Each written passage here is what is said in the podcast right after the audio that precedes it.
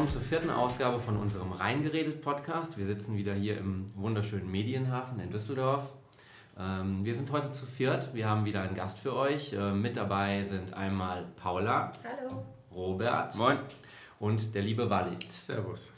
Ja, also Walid kennt ihr bisher wahrscheinlich noch nicht. Der ein oder andere hat vielleicht schon von ihm gehört. Wenn nicht, wir stellen ihn nochmal vor. Also Walid El Sheikh ist ähm, Inhaber vom Sir Walter, der Elephant Bar und dem Oh Baby Anna, ehemals ähm, Anaconda Lounge. Und ähm, ja, Walid, du bist heute zu uns gestoßen, um ein wenig mit uns über das Düsseldorfer Nachtleben zu sprechen, um ähm, zu erzählen, was deine aktuellen Läden ähm, so machen, was dich umtreibt und auch ähm, über dein neues Projekt hoffentlich. Hier quasi schräg gegenüber bei uns im Hafen. Ich bin schon sehr gespannt. Und ähm, ja, also für die Hörer, die vielleicht deine Läden kennen, aber dich noch nicht, ähm, stelle ich doch mal in, in, ein paar Sätzen vor. Ähm, ja, meinen Namen habt ihr alle mitbekommen, Walid El Sheikh. Ähm, El Sheikh, schon. Gar, ich gar, Sheikh gesagt. Gar kein, gar, kein, gar, gar, kein Problem. Er wird ja auch El Sheikh geschrieben. Ähm, ich bin 40 Jahre alt, gebürtiger Düsseldorfer, verheiratet, habe eine Tochter und lebe herzlich oder sehr, sehr gerne in Düsseldorf, weil, weil, es ähm, Heimat bedeutet. Und ähm, Heimat äh, macht aus, dass äh, man Orte kennt, die früher mal anders ausgesehen haben, an, an, an die man Erinnerungen knüpft und, ähm, und vielleicht auch Wünsche hegt an anderen Orten. So, und ähm, ich gestalte meine Heimat sehr gerne mit weil ich der Meinung bin, äh, dass es sehr liebenswürdige Menschen sind, die hier hm. unterwegs sind und für die ähm, möchte ich einfach äh, Düsseldorf positiv beeinflussen. Ja, das, das klingt doch schon mal gut. sehr schön gesagt. Wo genau wohnst du denn in Düsseldorf? Ähm, ich habe lange Zeit mitten in Düsseldorf gewohnt, ähm, das heißt in, in Flingern, bin aber seit ich verheiratet bin, beziehungsweise seit das Kind äh, da ist, äh, in den Düsseldorfer Osten gezogen, nach Hubelrath, also mitten hm. im Landschaftsschutzgebiet. Schön. Ah ja, da war ich mal Golf spielen. Ja, genau, neben dem Golfplatz, genau. Snob-Probleme, Timo, danke schön dafür. Ich spiele nicht mehr, ich habe keine Zeit mehr für so, ich für so einen reichen Sport mittlerweile. Sag mal, Valette, du hast ja die, ähm, ähm die, die ja, mein Gott, die Anaconda Lounge hast du ja relativ früh schon ähm, aufgemacht, ne? Da warst du recht jung. Genau, das ist, ähm, ich bin eingestiegen in der Anaconda mit 21. Ähm, anfangs nur, anfangs nur in, als Angestellter. Relativ, relativ zeitig bin ich aber dann auch äh, beteiligt ja. äh, worden, beziehungsweise habe mich daran beteiligt, schlicht und ergreifend, weil die Arbeit mir einerseits Spaß gemacht hat, ich aber erkannt habe, dass ähm, dass wenn man sich einbringt und ein bisschen Leidenschaft mit reinbringt, dass man die ganze Sache positiv verändern kann. Und ähm, ich wollte natürlich ähm, nicht abhängig sein von einem Arbeitgeber, sondern gewisse Sicherheiten haben und die hat man nur, wenn man, wenn man persönlich auch involviert ist. Und ähm, ja, das war, das war ein Experiment. Ich wusste auch nicht wirklich, worauf ich mich da in Gänze einlasse. Für mhm. mich war Gastronomie sehr eindimensional zu dem Zeitpunkt. Ähm, alles das, was es mit sich bringt, äh, auch buchhalterisch, kaufmännisch. Mhm. Ähm, das war. Äh, man sich erstmal reinarbeiten. Ja, das war sehr weit weg und mhm. ähm, dort habe ich halt festgestellt, dass, äh, dass es nicht nur darum geht, Visionen zu haben, sie zu übersetzen, äh, die Sprache der Gäste zu verstehen und die Bedürfnisse einer Stadt zu erkennen, sondern vor allen Dingen, dass es darum auch geht, äh, es auf anderen Ebenen zu habitalisieren, um erfolgreich zu bleiben. Wahnsinn. Aber es hat, hast du gut hingekriegt jetzt am Ende ja, des Rück, Tages, oder? Ja, rück, rück, rückblickend, rückblickend, rückblickend, viel gelernt. Rückblickend betrachtet unfassbar viel gelernt. Ähm, die Zeit, ähm, in der ich selbst auch als Türsteher in meiner eigenen Bar gearbeitet habe, die war extrem wertvoll für mich, weil es ist, es ist unheimlich wichtig ähm, zuzuhören. Und wenn man der Erste ist, der dem Gast begegnet und der Letzte ist, den mhm. verabschiedet, dann kriegt man sehr viel mit. Einerseits, oder rausschmeißt. Oder, oder, oder, oder, das ist Gott sei Dank nicht sehr oft vorgekommen, aber auch das, ähm, dann, kriegt man, dann kriegt man mit, welche Bedürfnisse der Gast hat, also mit welcher Erwartungshaltung er vor der Tür steht, an der Stahltür klopft so, und äh, welche Welt er dahinter erwartet und ähm, kriegt die, die ersten Reaktionen ja. mit, sehr oft auch ähm, nonverbale Reaktionen, Gesichtsausdrücke. Ähm, mhm. Stimmt, ich erinnere mich sogar, dass ich immer klopfen musste an der Anaconda. Genau. Und, ähm, und wenn der Gast geht, dann hat er sehr oft im, im Vorbeigehen auch mal eine Kritik Ja. ähm, losgelassen. Zum Beispiel äh, viel zu voll auf der, auf, der, auf der Tanzfläche, viel zu eng der Weg dort hinten hin oder äh, Ja. die ähm, sich positiv über die Qualität und Preise der Drinks ähm, geäußert oder eben negativ manchmal, wenn es zur Happy Hour sehr lange gedauert hat, bis Mhm. die Cocktails produziert wurden. Das sind alles Informationen, die man, die man verarbeiten konnte, wo man ähm, ja, steuern konnte. Man konnte mit dem, mit dem Personal reden, gucken, wie man die Situation ähm, der Produktion der Drinks an der Theke optimiert. Also man, man geht logistisch darauf ein und ähm, kriegt dann unmittelbar Feedback zurück, denn man steht am nächsten Tag wieder an der Tür und äh, kriegt vor allen Dingen von Stammgästen, die das Ganze öfter ähm, erlebt haben, mit, was sich verbessert und was sich verschlechtert hat. Und das ist einfach unfassbar wertvoll. Das stimmt, wirklich. Und darauf achten ganz wenige Clubs und Bars, dass die Türsteher eigentlich das Wichtigste sind, weil es ist halt so das Erste und das Letzte, was du siehst. Und wenn das Visitenkarte, ne? Ja, wirklich. Und wenn das scheiße ist, dann kann der Club noch so gut sein. Du wirst da nicht nochmal hingehen, weil das ist irgendwie das, was es dann am Endeffekt auch kaputt macht. Wenn du da einfach das Gefühl hast, dass die Türsteher assi sind oder dass die dich nicht ernst nehmen oder dass die dich blöd anmachen, wie auch immer. Wobei ich ähm, so, also wenn ich jetzt an Sub denke, so als an meine richtige Teenie-Zeit, da habe ich noch nie einen netten Türsteher getroffen und bin trotzdem irgendwie jede Woche wieder reingegangen. Gut, Teenie-Zeit ist noch was anderes, aber ich meine, wenn du ein bisschen älter bist, ich glaube, dann ist das schon sehr wichtig, dass das auch passt alles, dass das zum Wenn man- Konzept man passt, wie Wald ernst gesagt hat. Ja, es So, danke Paula.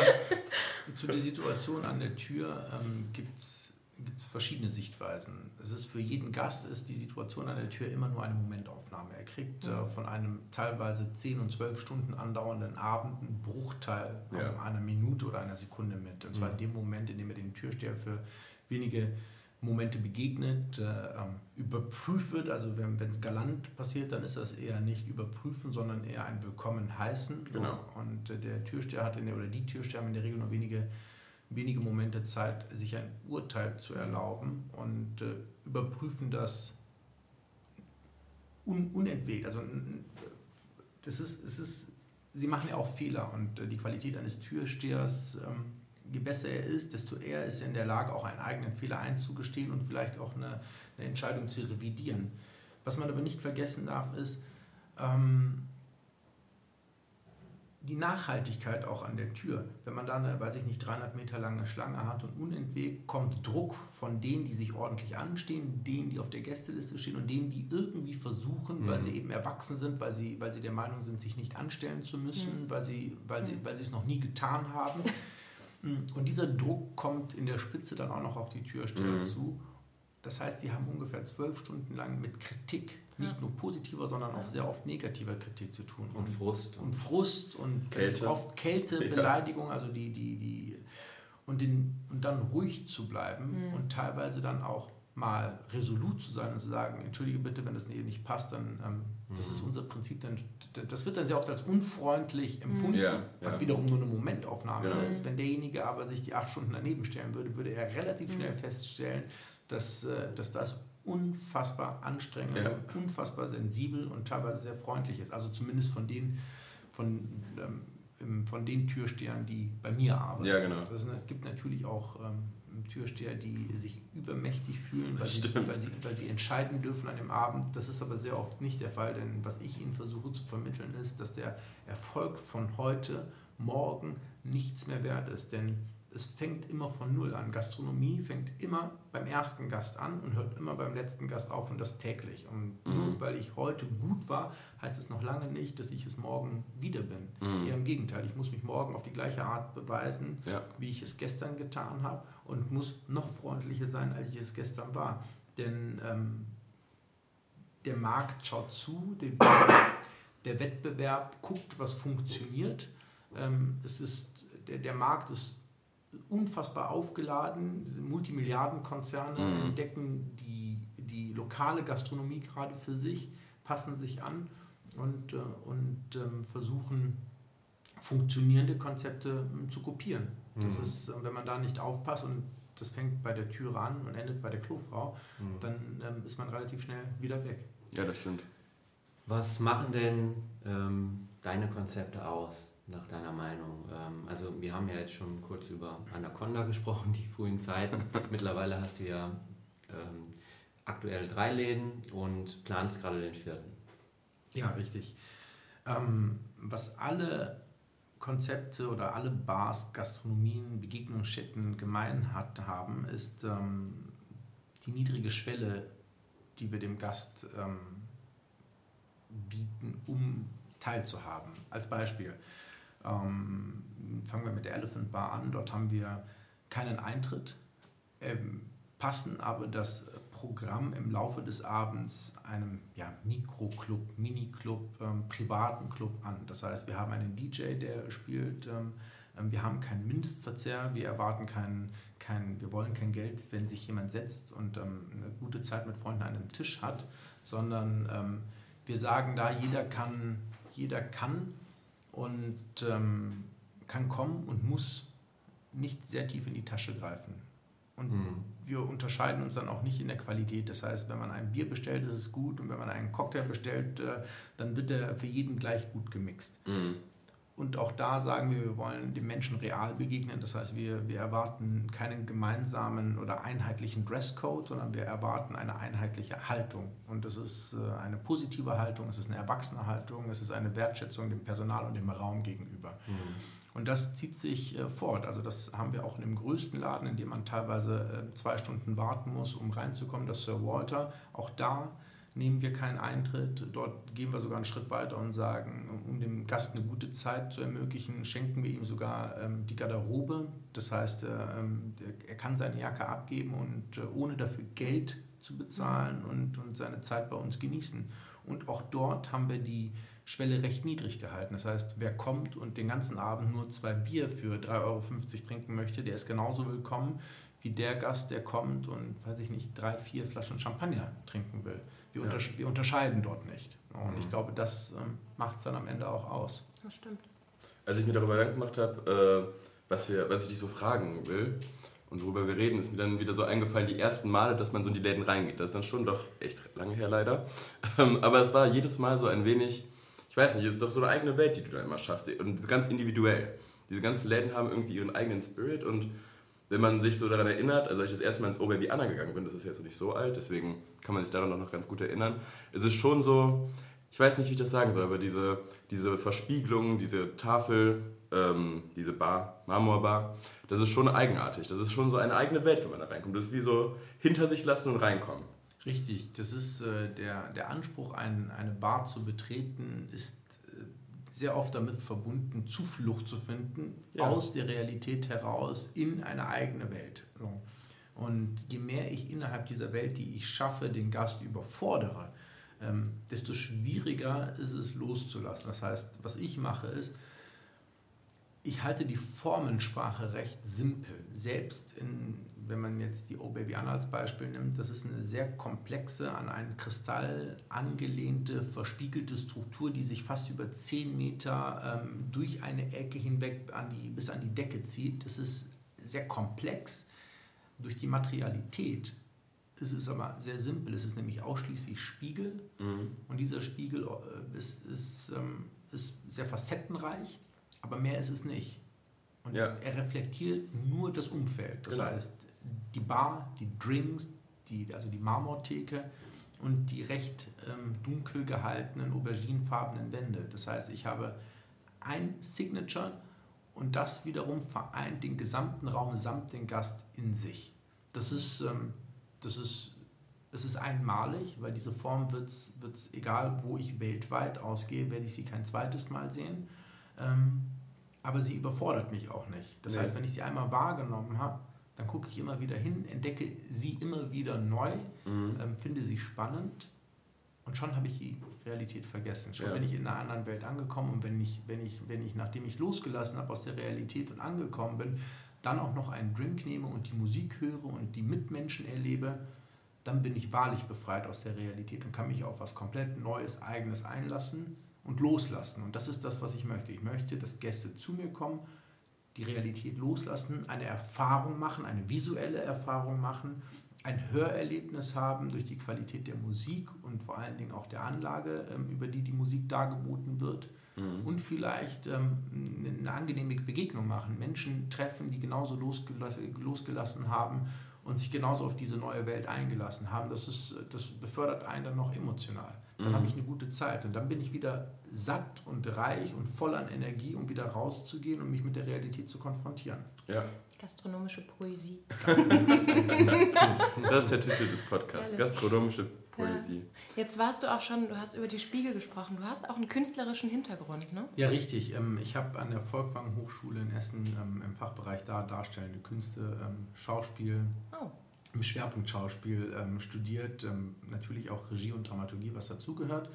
Oh, und habe mich somit intensiv mit, mit der Mensch, menschlichen Psychologie und, und ähm, dem Raum und äh, dem Menschen im Raum und der Konfrontation mit Menschen auseinandergesetzt. Das ist, ähm, das ist natürlich immer die Erfahrungswelt, auf der, ähm, auf der alle meine Entscheidungen basieren.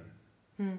Das heißt, ähm, wenn, ich, wenn, ich, wenn, ich ein, wenn ich einen Raum schaffe, dann überlege ich mir, was, was brauche oder was wünsche ich mir für den Raum. Ich, es ist, es ist es ist simpel hinzugehen, eine Bar zu bauen, eine Theke hinzustellen, äh, eine mhm. Vielzahl an Flaschen ins Rückbuffet zu stellen und zu sagen, so, das ist eine Bar und hier kannst du Drinks haben. Das gibt es mannigfach und ja. mannigfach sehr gut. Mhm. Meine Qualität ist es, ein Rundum-Erlebnis dem Gast zu verschaffen, ohne dass er bemerkt, dass er das Bedürfnis nach diesem Raum und diesem Erlebnis drumherum hatte. Er will, er will einen Drink und bekommt eine Welt. Und das ist, und das ist, glaube ich, ähm, das ist, glaube ich, eine unserer oder meiner Qualitäten, eine Welt zu schaffen, die außergewöhnlich ist. Beispielsweise Sir Walter. Wenn man das Sir Walter betritt, merkt man, also es ist das, die erste Reaktion des Gastes ist immer wow. Hm. Denn die Größe, die Anordnung, also die, die, die Verortung der Bar im Raum, die dunklen langen Vorhänge und die ja, matt blau gestrichenen Wände, die fast lichtabsorbierend wirken, die geben einem das Gefühl von unendlicher Größe und Weite. Man steht drin und denkt sich, verflucht ist das Ding groß. Mhm. Dennoch weiß man sich ganz leicht in diesem Raum zu bewegen, denn der, die Theke, so wie sie mitten in den Raum gestellt ist, mit dem, mit dem schwebenden Rückbuffet, wirkt fast magnetisch auf den Gast. Er, mhm. er fühlt sich angezogen, nicht zuletzt auch durch den Barkeeper, der freundlich lächelnd hinter der Theke erwartungsvoll wartet, dass der Gast dort ankommt. Und wenn er dort angekommen ist, ähm, dann kriegt er sofort eine Beratung und lässt sich, lässt sich auf, ein, auf, ein, auf, ein, äh, ein, auf ein Trinkerlebnis ein. Während er wartet, dreht er sich aber um und entdeckt eine Fotografie an der Wand.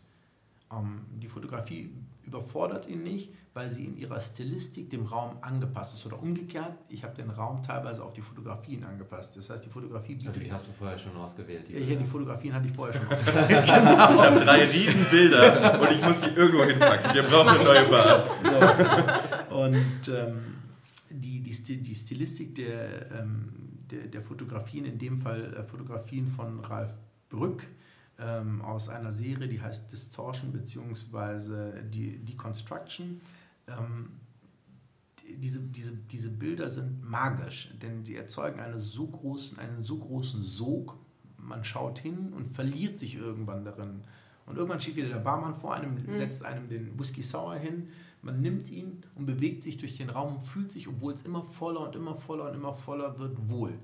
Liegt daran, dass wenn ich den Raum ähm, zerteile in seine, in seine Ebenen, dann werde ich, dann entdecke ich, dass ich plötzlich vier Ebenen habe, die alle in etwa gleich groß sind, in denen in etwa gleich viele Menschen sich bewegen, genau so viele Menschen, dass ich mich in der Gesellschaft all derer nicht eingeengt und verloren fühle, sondern ich kann diese, diese Menschen auf den verschiedenen Ebenen überschauen. Ähm, denn es gibt diese, diese wenn man, wenn man als Einzelner innerhalb, äh, und ich sage jetzt mal bewusst Rudel, also wenn ich den Menschen nicht als Mensch, sondern als, als Gruppenwesen mhm. bezeichne, ähm, dann gibt es eine Rudelstärke, in der ich mich als Mensch noch geborgen und wohlfühle und das liegt so circa bei 80 bis 100 Personen. Sehr oft hat man das Gefühl, wenn man über dieser Zahl von Menschen sich, ähm, also sich in einer, in einer Menge befindet, die über 80 oder 100 Personen stark ist, das heißt, sagen wir mal 200, fühle ich mich schon fast eingeengt und viele bekommen es dann mit der Angst, weil ja. sie denken, Mensch, es ist zu voll, wie komme ich hier raus? Es ist, und ich verliere mich auch als Individuum. Mhm. Ähm, jetzt haben wir aber ein Fassungsvermögen von fast 500 im Sir Walter und jede einzelne Ebene ist unterteilt, okay. Äh, beziehungsweise sind sogar fünf Ebenen mit der Galerie, ähm, jede ist unterteilt in ein Fassungsvermögen von 80 bis 100 Personen.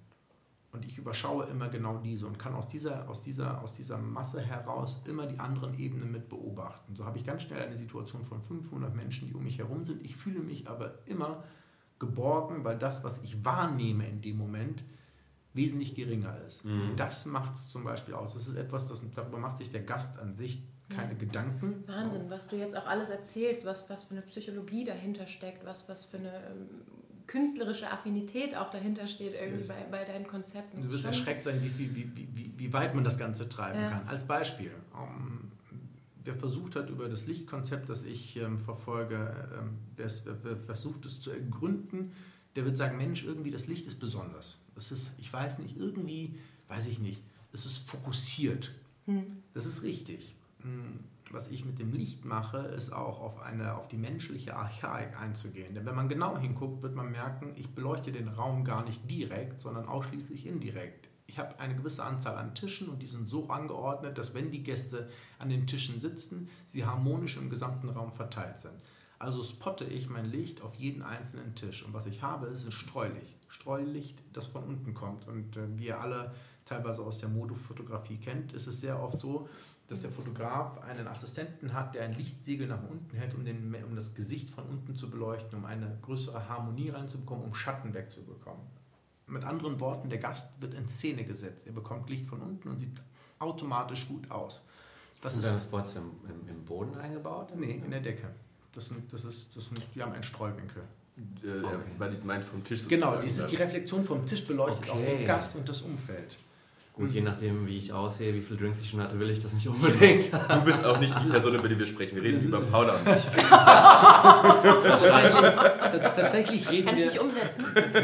tatsächlich reden wir sowohl über Timo als auch über Paula. Ähm, denn, denn letztendlich ist der Mechanismus im Einsatz von Licht bei allen Menschen gleich. Leuchte ja. ich dich von unten mit aus, glätte ich dein Gesicht und du wirkst immer harmonischer. Ähm, das ist Aspekt 1 des Lichtes. Der zweite ist, dass die Sehnsucht, die ich habe nach einem Drink, die steht auf dem Tisch in der Mitte. Die Drinks sind so gut produziert und weil es halt viele unterschiedliche Cocktails sind, die auch teilweise unterschiedliche Farben haben, in unterschiedlichen Gefäßen, ähm, stehen diese Produkte meiner Sehnsucht inmitten eines Spots. Sie werden, sie werden immer beleuchtet, sie sind immer inszeniert. Spotlight auf das Produkt. Hm. Und ich wenn ich an den Tisch heranrücke, werde ich heller. Das heißt, ich mhm. versammle mich mit all denen, mit denen ich mich dort treffen möchte, um eben diese Feuerstelle mit dem Produkt meiner Begierde in der Mitte. Und schon habe ich ein wohliges Gefühl. Mhm. Trete ich zurück und möchte etwas anderes, möchte zum Beispiel jemanden kennenlernen, bin ich immer ein wenig im Off. Das Licht wird etwas, wird etwas gedämpft. Ich bin nicht ganz so ersichtlich für die Umwelt. Und aus diesem Schutz heraus, der, wie soll ich sagen, der, der, der leichten Dimmerung, ähm, kann ich beobachten? Kann ich vielleicht das Mädchen kennenlernen, das ich äh, gerne kennenlernen möchte, oder den Jungen, ähm, oder überhaupt Gesellschaften beobachten, wie verhalten sich andere in diesem Raum. Das mhm. heißt, ich kann zum Voyeur werden. Und all das sind Aspekte, die man in einer Begegnungsstätte, also meiner Gastronomie, mhm. beachten muss. Mhm. Denn ich kann unterschiedliche Bedürfnisse ähm, mit gleicher Qualität angehen. Und das führt wiederum dazu, dass die Gästestruktur mit all ihren Bedürfnissen innerhalb meiner, meiner Läden ähm, unfassbar heterogen ist. Das heißt, alles das, das, das, das Spannende an, an Gesellschaften kann ich tatsächlich ähm, dort erfassen. Es ist die niedrige Schwelle, das gute Produkt, das für jeden erschwinglich ist, die Attraktivität, die ich mit dem Licht erzeuge innerhalb der Gästestruktur und ihre verschiedenen Bedürfnisse. Mhm. Zwangsläufig treffen sich diese Leute aber, wenn sie Getränke bestellen, an der Bar. Und schon habe ich ein Momentum, das besonders ist. Denn dort kann passieren, dass du einen Professor hast, der wiederum neben einem Angestellten der Avista steht. Das sind Leute, die sich im Alltag sonst nicht begegnen würden. Dort begegnen sie sich und tauschen sich aus über ihre Ansprüche an Bar, über ihr Erlebnis und sind überrascht darüber und gehen wiederum mit einer Erfahrung mehr raus. Eine Erfahrung, die sie außerhalb dieser Welt sonst nicht machen mhm. würden. Ich glaube, das ist, das ist ein sehr, sehr wichtiger Aspekt, der, die, der meine Gastronomie ausmacht und ähm, der auch meine Gastronomie von anderen unterscheidet. Okay. Wie sieht es denn mit dem äh, neuen Konzept aus? Ich meine, jetzt haben wir echt Sachen gehört, die ich noch nicht gehört habe tatsächlich. Da bin ich jetzt echt erstaunt. Äh, wie setzt du das denn in der neuen Gastronomie Medienhafen um? Was kommt denn da auf uns zu überhaupt? Genau. Überhaupt. Also es ist, ähm, was, ich, was ich dort machen werde, ist ja an sich, ich erfinde die Gastronomie ja nicht neu, sondern ich, ich, ähm, ich implementiere ähm, Erlebnisse ähm, neu, beziehungsweise ich, ich versuche auf Qualitäten zu achten, die ähm, spontan auch in vielen anderen Gastronomien passieren und ich, ich versuche sie eben kontrolliert rüberzubringen. Am Ende des Tages ähm, wird die Basis ein Restaurant sein, ein, mhm. ein, ein à la carte Restaurant mit all dem, was ein, was ein Restaurant bieten sollte. Ähm, eine ähm, gute Qualität an Speisen, mit Liebe zubereitet, keine über, über, über lange Speisekarte, sodass man auch tatsächlich Qualitäten hochhalten kann. Ähm, aber auch da ähm, will ich auf die einzelnen Bedürfnisse des Gastes eingehen. Als Beispiel möchte ich spontan ausgehen, einfach weil wir einen Abschluss hatten, spontan und jetzt sagen wir, Mensch, wir haben zwar nicht reserviert, wir wollen aber irgendwo einkehren. Ähm, dann wird diese, dieses Restaurant oder dieses neue Konzept, das ich, ähm, das ich schaffe, einen Teilbereich haben, in dem man spontan einkehren kann der wird sehr dynamisch gestaltet. Das heißt, äh, die, die, die Tische werden etwas enger, man sitzt etwas höher als in einem klassischen Restaurant. Es wird eine riesengroße Bar geben, denn wenn man zum Beispiel alleine ausgeben möchte, kann man dort ebenfalls sich hinsetzen, etwas essen. Also am Ende des Tages ist es ein, eine Form von Bistro, die optisch, äh, ein Bistro, das optisch einer Bar ähnelt, in dem Hochfrequenz ähm, erwünscht ist, in dem man nicht reservieren braucht und auch in dem mhm. Bereich nicht kann, ähm, aber so ein bisschen ja, in, wo trotzdem die Qualitäten, die ich vorhin beschrieben habe, eingesetzt werden. Wenn ich dieses Restaurant als mein Liebstes bezeichnen würde, wenn, wenn es das ist, was ich gerne Freunden ähm, zeigen möchte und auch, ähm, dann, dann fehlt mir das in Düsseldorf manchmal. Denn wenn ich in die Bar Olio gehe, die einer meiner Favoriten als Beispiel ist, ja. dann muss ich zeitlich dort ankommen, ja. wenn ich denn zu, zu, zu zweit oder zu dritten Platz haben möchte. Und das strengt mich, also ich bin relativ viel beschäftigt und, und kann nicht immer um 18 oder um 17 Uhr gar in, einer, in einem Restaurant sein, mhm. dort äh, drei, vier Plätze frei halten, um dann ja. irgendwie mit Schwiegereltern, Freunden, Geschäftspartnern oder sonst was zu essen.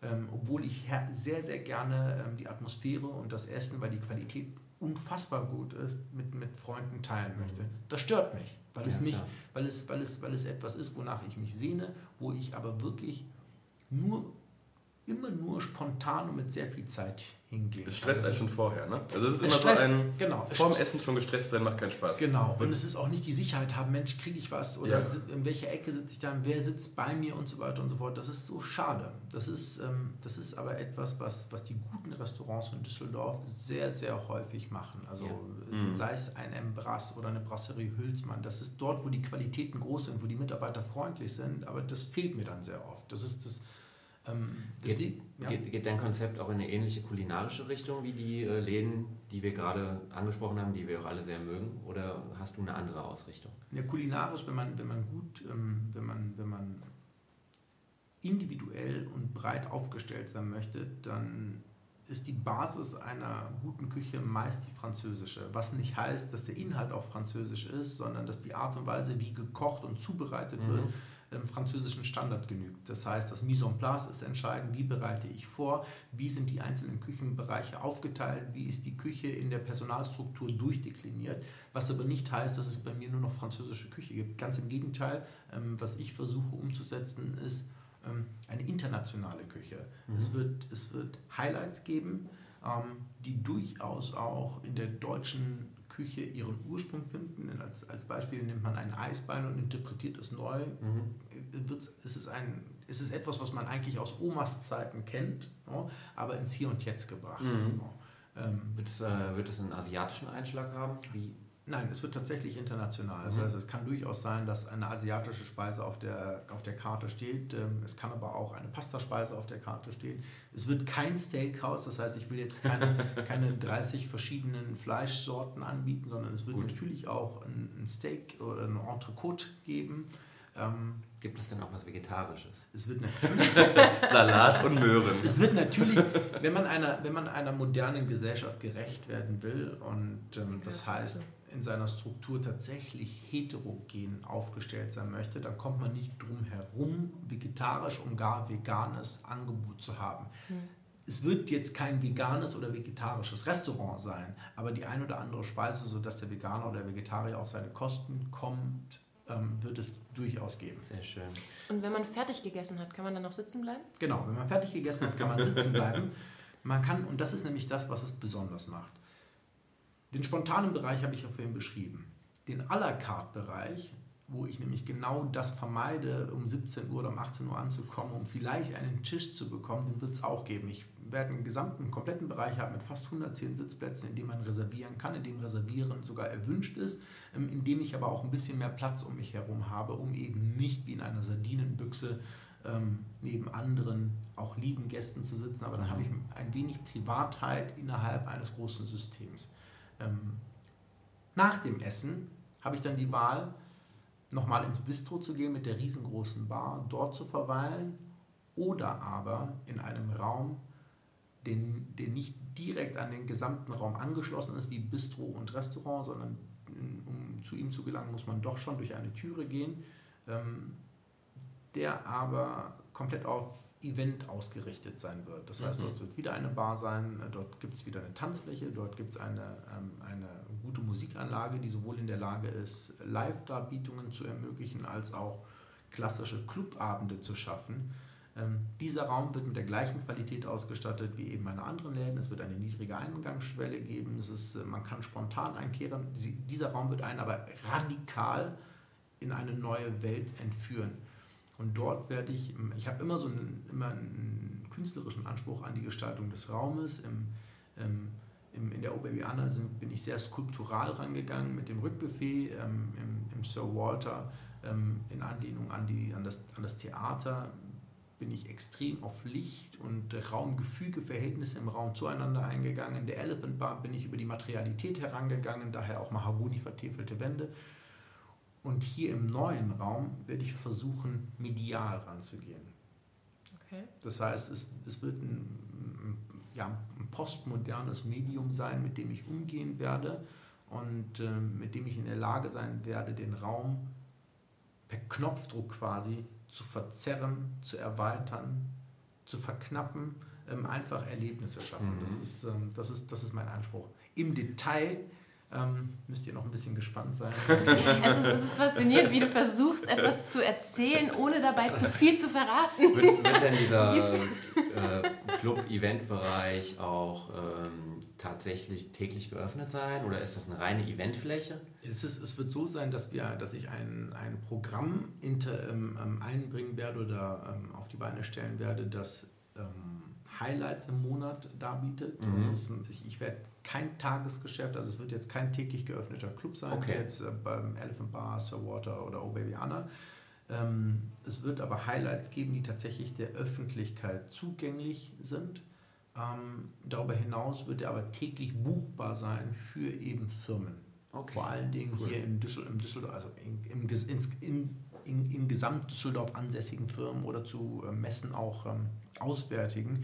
Aber es fehlt einfach ein, es fehlt ein besonderer Raum für Corporate Events in Düsseldorf, von dem will ich schaffen. Also es ist klar, Mehrzweckhallen bzw. große quadratische Räume, die man zu allem machen kann, was unfassbar notwendig ist und auch Bedarf hat, die gibt es. Die gibt es auch zu Genüge. Aber was ich möchte, ist, ich möchte, dass die Firmen sich auf einen Raum, den ich kreiere und den ich mit Qualitäten besetzen kann, auch mit den Qualitäten, die sich Firmen vorstellen können, eben nur mit einem künstlerischen Anspruch, die möchte ich schaffen und ähm, ich bin sehr gespannt, ähm, wie, wie er dann wahrgenommen und angenommen wird. Okay. Hat das Kind schon einen Namen? Das Kind hat äh, einen Arbeitstitel. das Kind hat einen Arbeitstitel, mit dem ich immer noch schwanger gehe und äh, wo ich im, im, in meinem, in meinem ähm, Kreis von, von wertvollen, engen Mitarbeitern auch immer wieder debattiere, ähm, aber den wir noch nicht finalisiert haben. Okay, den willst du uns auch nicht verraten. Den, den, den, den, will ich auch noch nicht verraten. Aber wir können dann spätestens im ähm, wann tatsächlich den Laden sehen und fühlen und erleben? Der Raum ist tatsächlich jetzt schon fertig. Das heißt, mhm. äh, es, ist, es befindet sich ja ähm, im, im, Düsseldorfer Hafen, ja nicht unweit von hier. Ähm, das, das, Gebäude, das von den HPP-Architekten geplant und, und, ähm, und gebaut wurde. Der Projektentwickler ist Interboden an dieser Stelle, das heißt auch ein, ein mit Düsseldorf sehr verbundener Projektentwickler. Und ähm, der Raum, der ist jetzt schon zu betreten. Ich glaube, ich habe in meinem Instagram-Account auch schon Mhm, einen, ja. den einen oder anderen Rundgang veröffentlicht. Ja, ähm, aber das ist, was man dort sieht, ist Beton und viel Raum und wenn man genau hinguckt, vielleicht auch eine Raumaufteilung. Mhm. Ähm, aber mit meinen Einbauten werde ich erst ab August, September ähm, reingehen können und ich hoffe, dass äh, mit der Qualität an, an, an, an Handwerkern ähm, und Dienstleistern ich tatsächlich es schaffe, bis November zu eröffnen. Ich kann noch nicht genau sagen, ob Anfang oder Ende November, aber es ist, das ist das Aber Plan ist dieses Also Richtung Jahr. Ende dieses des Jahr, Jahres. Ende des Jahres, genau. Okay, wir sind Schön. sehr gespannt auf jeden Fall. Für die ähm, unter den Hörern, die ähm, noch nicht genau wissen, wo es wo es ist, das ist diese, diese Baulücke auf der Hammerstraße. Die ja schon keine Baulücke mehr ist. Ja, die ja Gebäude keine steht Baulücke ja mehr schon. ist. Hammerstraße Oder war, lange 27. war äh, zwischen dem Radisson 27. Hotel und dem, dem UCI-Kino etwa. Richtig, ne? ja. Genau. Nochmal, ähm, jetzt haben wir ja relativ viel gehört zu deinen Projekten. Ähm, Nochmal so ein paar private Insights vielleicht für unsere Hörer. Äh, du hast mir schon, schon öfter mal erzählt, dass du in deinen eigenen Läden äh, deinen eigenen Schnaps nicht trinkst, was ich sehr gut verstehen kann. Das kann ja auch sonst schon mal überhand nehmen. Hast du trotzdem einen Lieblingsdrink? Ja, also mein, mein, absoluter, mein, mein, mein absoluter Lieblingsdrink auch im, im, auch im Sir Walter zu bekommen ist ein New York Sour. Als Basis, als Basis ähm, ist das ein Whisky Sour. Es kommt noch ein Dash Rotwein mit rein ähm, und äh, ein, eine gerissene Orangenzeste. Damit wird der Rand ähm, ähm, ähm, abgerieben und die Zeste dann reingeschmissen. Das ist, das ist ein Drink, der... Der unfassbar viele Facetten hat, nicht zuletzt durch den Rotwein. Man hat ähm, eine gewisse Süße drin, man hat die Säure durch, die, durch Zitrone und Limette.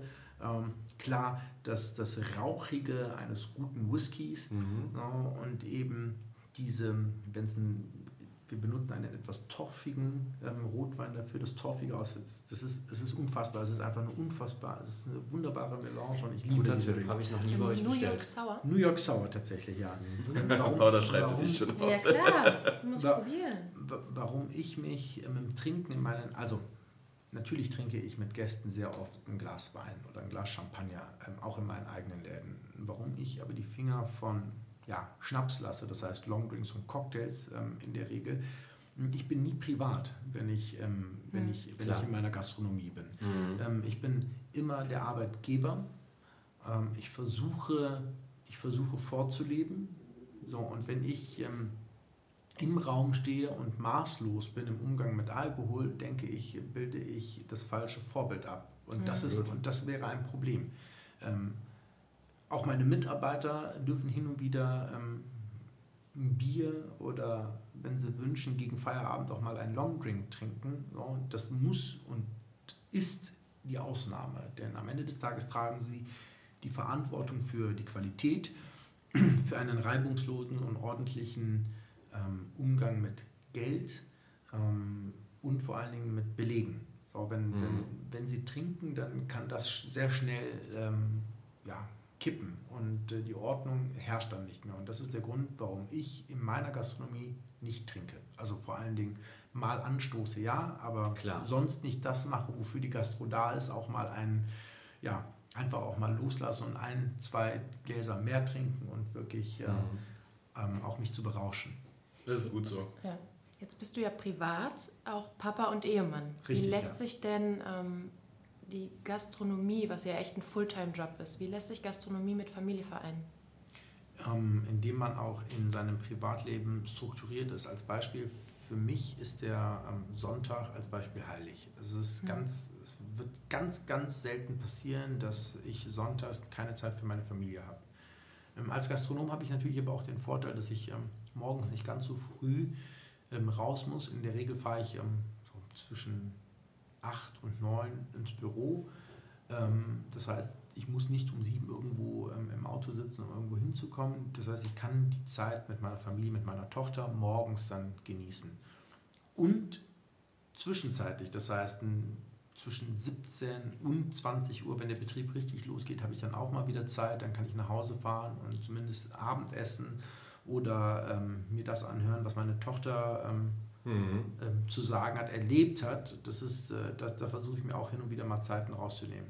Was ich lange Zeit nicht gemacht habe, ist, ähm, ich bin nicht sehr auf den Urlaub gefahren. Das hat sich aber tatsächlich im letzten Jahr geändert, schlicht und ergreifend, weil ich ähm, einfach auch unfassbar gutes äh, und wertvolles Personal gefunden habe, den ich sehr viel Verantwortung im Operativen übertragen kann. Heißt für mich aber, dass ich, ähm, dass ich die Zeit nutze und dann auch wirklich wegfahre. Ich ähm, packe meine Familie ein und bin dann mal für eine Woche oder für zwei Wochen weg. Und das habe ich letztes Jahr, glaube ich, fünfmal gemacht. Und, äh, Großartig. Äh, und das ist etwas, was, man, was, ich, was ich versuche an der Stelle dann zurückzugeben. Top. Auch Das ist schön. In welchem Dann- Alter darf deine Tochter in deinen Läden? 50. Tatsächlich war sie schon in allen Läden ja, Okay. und, hat, und hat die Entstehung mitbekommen. Und äh, hin und wieder, ähm, wenn, wenn ich mal ähm, am Morgen in den Ferien was zu erledigen habe, äh, nehme ich sie mit. Ähm, früher habe ich in der Anaconda die Disco-Kugel angemacht und äh, das fand sie immer ganz toll. Ähm, Ja, da war sie auch noch klein. Aber wenn sie klein. jetzt älter wird und das Interesse in andere Richtungen geht. Das ist, das, ist, das, ist, das ist eine schwierige Frage. Ja, ne? Letztendlich ähm, sind ja alle Läden, die ich mache, für ein Publikum ab Mitte 20 ähm, ausgerichtet. Ähm, natürlich wird sie dann auch mit 18 mal einkehren können. Das wird, das wird, das wird dann auch eine, hoffe ich, eine Ausnahme bleiben. Aber wenn sie daran gefallen, wenn sie daran gefallen findet, ähm, werde ich wahrscheinlich dann auch auf das Bedürfnis irgendwann eingehen müssen und einen, eine Barclub für 18 bis 25-Jährige eröffnen, Vielleicht macht sie das ja. um einfach da auch einen Sehr Schutzraum schön. zu haben. Sie steigt mit ein. Du hast ja mit 21 Weißt du zumindest angefangen. immer, wo sie ist. Ja. Sehr schön. Ja, Das ich würde sagen, das war sehr interessant. Vielen Dank für dein Kommen. Ähm, Herzlich gerne. Vielen Dank für die Einladung. Sehr gerne und äh, ja, wir sind sehr gespannt auf deinen neuen Laden und bis dahin sehen wir uns regelmäßig in deinen aktuellen Läden. Vor allen Dingen so, äh, so habe ich Bars noch nie wahrgenommen. Also es war, wie du schon gesagt hast, es war es ist schön und ja, man fühlt sich wohl, aber man wusste nicht warum und das ist toll, sowas nochmal zu hören. Die ganzen vielen kleinen Details drumherum. Ja. Ja, steckt viel Gehirnschmalz erzählt hast. ne? Wie gesagt, gastronomische Poesie. Ja, Vielen Absolut. Dank. Super, dann ähm, danke euch fürs Zuhören und äh, Feedback wie immer oder Fragen sehr gerne an info@mrdüsseldorf.de oder bei Facebook oder Instagram und bis zum nächsten Mal. tschüss. Ciao.